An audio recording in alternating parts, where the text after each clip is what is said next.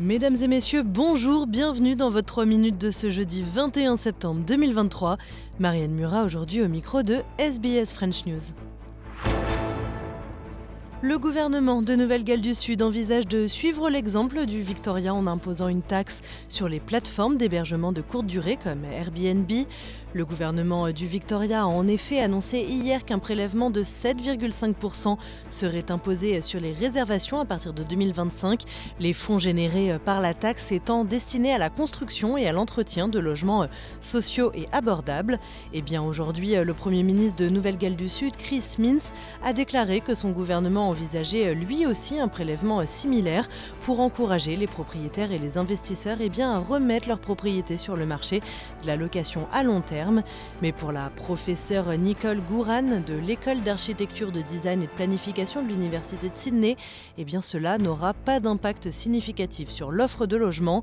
Elle estime que la résolution de la crise du logement nécessite une réforme en profondeur. At the moment, ironically, we are subsidising investment in the existing housing stock and, in fact, encouraging people to invest in existing housing, with most um, new investor loans going to purchase existing housing, and our tax breaks incentivising people to invest more in their own homes rather than targeting our public incentives towards building the new supply that we know we need.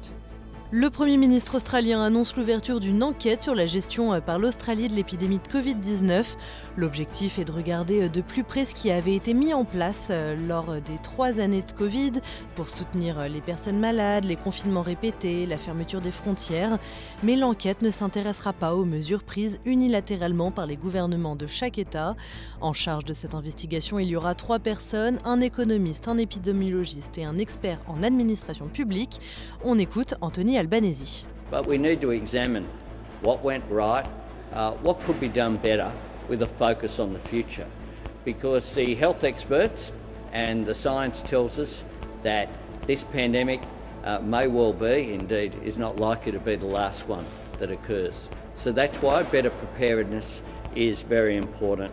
So the inquiry uh, that we're announcing today uh, will look at as well the more than 20 inquiries that have already happened. Et enfin, les yeux du monde entier sont à New York au siège des Nations Unies. La ministre des Affaires étrangères Penny Wong a accusé la Russie d'utiliser son droit de veto au sein du Conseil de sécurité pour se protéger concernant son invasion en Ukraine. Moscou se défend d'avoir déclaré la guerre pour prévenir un génocide, ce que conteste vivement Kiev. Le président ukrainien Volodymyr Zelensky a déclaré, lui, que la Russie devait être privée de son droit de veto ou alors que des mesures devaient être mises en place pour annuler un veto à la majorité des deux tiers, et Penny Wong se dit d'accord sur la nécessité d'un examen plus approfondi des pouvoirs de la Russie à l'ONU. We didn't contemplate, humanity didn't contemplate that a member of the P5, the permanent members of the Security Council, who were given the power of veto uh, by the international community, would use that veto to protect their own breach of the UN Charter.